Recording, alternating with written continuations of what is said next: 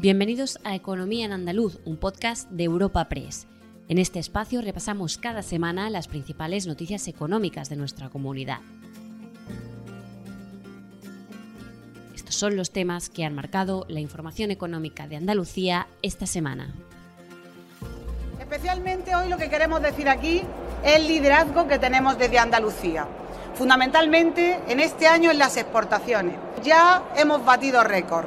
De enero a noviembre del año 2022, Andalucía ha podido exportar por valor de 12.882 millones de euros y por tanto líder con un 14. Acabamos de escuchar desde Berlín a Carmen Crespo, consejera de Agricultura, donde ha acudido esta semana a Fruit Logística. Nuestra compañera Cintia de Benito nos contará todo sobre esta feria dedicada a las frutas y hortalizas, que cuenta con gran participación andaluza. Además, la economía andaluza sigue creciendo a buen ritmo. Esta es otra de las noticias más relevantes de la semana en lo económico. Entre 2018 y 2022, la economía andaluza creció casi el doble que España. Y por último, miramos hacia San Valentín y la tradición de regalar rosas a las personas amadas, un sector, el de la flor cortada, que espera con ganas este día. Espacio patrocinado por la Asociación de Trabajadores Autónomos ATA. Berlín ha acogido esta semana Fruit Logística, una importante feria de frutas y hortalizas a nivel mundial. Y Andalucía ha regresado un año más para dejar claro su liderazgo en el sector y para dar a conocer su sostenibilidad. Nuestra compañera de Europa Press Andalucía, Cintia de Benito, nos da todos los detalles desde Berlín. Andalucía acude este año a Fruit Logística representada en medio centenar de empresas, de las que 23 están reunidas en el pabellón de la comunidad, donde muestran una producción que resumen en tres S, salud, sabor y sostenibilidad. Precisamente la sostenibilidad es la clave en esta edición, que no persigue ya tanto afianzar el agro andaluz, que ocupa una posición predominante en las exportaciones en Europa, sino mostrar la innovación que vive el campo andaluz para reducir la huella ecológica y aprovechar con ello más el agua. Todo ello en un ambiente que está siendo muy optimista, cargado de reuniones y visitas de autoridades como la del embajador español en Alemania para mostrar pimientos, tomates con mucho sabor y fresas que proceden, claro, de Almería, Huelva, Granada o Málaga. Al final, eso sí, muchos negocios se cierran con platos de jamón en la mesa para atraer al cliente. Además, la consejera de Agricultura no ha querido dejar pasar la ocasión sin recordar el conflicto abierto en torno al trasvase del Tajo Segura. Ante más de una treintena de exportadores agroalimentarios y autoridades, Crespo ha insistido en que la realidad no tiene más que un camino y al final impera. La escuchamos. Que no vamos a cejar en el intento de seguir trabajando para que las obras de interés del Estado en nuestra tierra se hagan y ofrecernos, como ha hecho el presidente de la Junta de Andalucía, siempre a ayudar en esta materia. No quiero que se me olviden presas tan importantes como Alcolea, presas tan importantes como Rules, presas tan importantes como Siles en nuestra tierra, que tienen que ser una realidad. Y por supuesto, vamos a seguir adelante, nos estarán escuchando nuestros compañeros murcianos y valencianos con los que nos hemos encontrado en la puerta, trabajando y luchando el Tajo Segura. Pero no solo el sector hortofrutícola tiene buenos datos.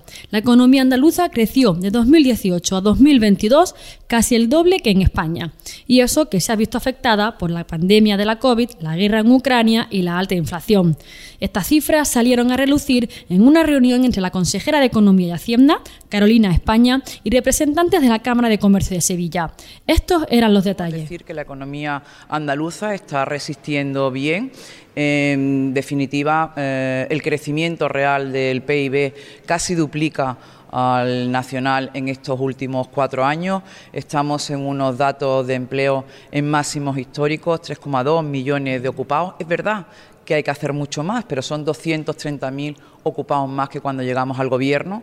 Las cifras de paro estamos en mínimos históricos, eh, la cifra más baja desde el año 2008, un 19%. Por supuesto que hay que seguir trabajando, pero vamos eh, reduciendo la divergencia, la, separación con España y al final pues hay una mayor industrialización, una mayor innovación, un menor fracaso escolar. En la parte negativa, los datos también muestran una caída de la producción industrial en Andalucía del 4,1% en 2022. El IECA el Instituto de Estadística y Cartografía de Andalucía, ofrecía estas cifras que UGT valoraba como negativas. El sindicato ha reivindicado proyectos industriales que mejoren el PIB y que generen empleo de calidad y detallaba las razones de esta bajada. Lo explicaba José Manuel Rodríguez, secretario general de UGT FICA Andalucía. Resultado final ha sido una caída importante de las cifras de negocio de la industria, eh, fundamentalmente ocasionado por el coste de la energía y de todos los combustibles que hacen que se hayan encarecido los productos, de que los clientes de la industria andaluza pues eh, se hayan repercutido los precios porque lógicamente los precios han subido y los clientes pues han dejado de, comprar eh, los productos elaborados aquí en Andalucía por el alto precio de, los mismos. Eh, estamos cansados de reivindicar al gobierno de la nación que al igual que ocurre en otros países subvenciones a, la energía en la industria y eso haría que la industria andaluza fuera más competitiva. Y de UGT nos vamos a otro sindicato. Comisiones Obreras ha protestado esta semana ante la delegación del Gobierno en Andalucía por una ley de función pública con garantías. Rechazan que la nueva normativa se limite a copiar los derechos que ya recoge el Estatuto Básico del Empleado Público y piden blindar los servicios públicos, empezando por unas buenas condiciones laborales para sus trabajadores.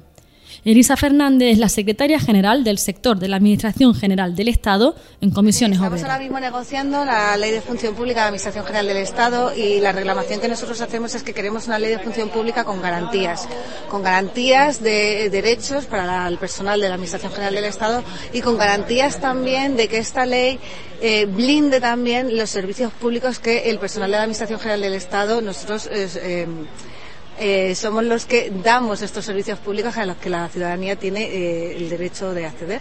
Son unos derechos que ahora mismo eh, lo único que está haciendo el texto actual que tiene la ley es repetir los mismos artículos que ya tiene el Estatuto Básico del Empleado Público. En algunas ocasiones se nos están limitando derechos que ya tenemos y otros que nos están condicionando, por ejemplo, la evaluación del desempeño, que en vez de atribuirla a algo positivo, como tiene que ser el reparto objetivo y transparente de la productividad, la están asociando a medidas punitivas que eh, al final terminan convirtiendo esta evaluación del desempeño en un régimen disciplinario. Y otro de los conflictos laborales de las últimas semanas, el convenio del campo de Jaén, ya se ha cerrado. Tras un esfuerzo entre sindicatos y patronal, han llegado a un acuerdo que afecta a unos 100.000 trabajadores de la provincia jiennense.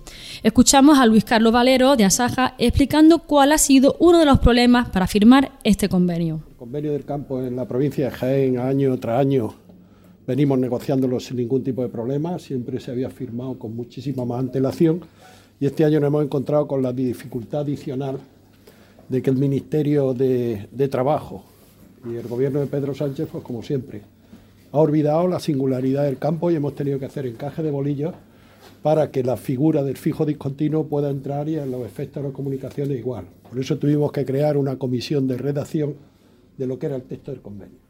El nuevo convenio establece una subida salarial del 3,25% para la campaña actual, lo que deja el jornal de peón en cerca de 57 euros al día.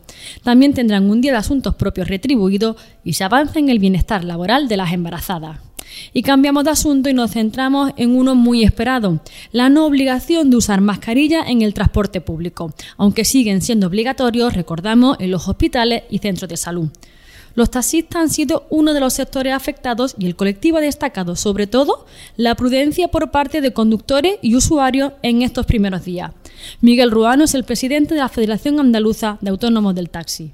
Los conductores, pues, evidentemente, han recibido la noticia de forma muy positiva, aunque hay un pequeño número que todavía son prudentes a la hora de no utilizar en ningún caso la mascarilla. Yo creo que en estos momentos la mascarilla se va a usar en estos meses que quedan de invierno o primavera por precaución ante el contagio de otro tipo de, enfermedades como resfriados, gripe, por ejemplo. En cuanto a los usuarios, pues también la casuística de todo tipo, ¿no?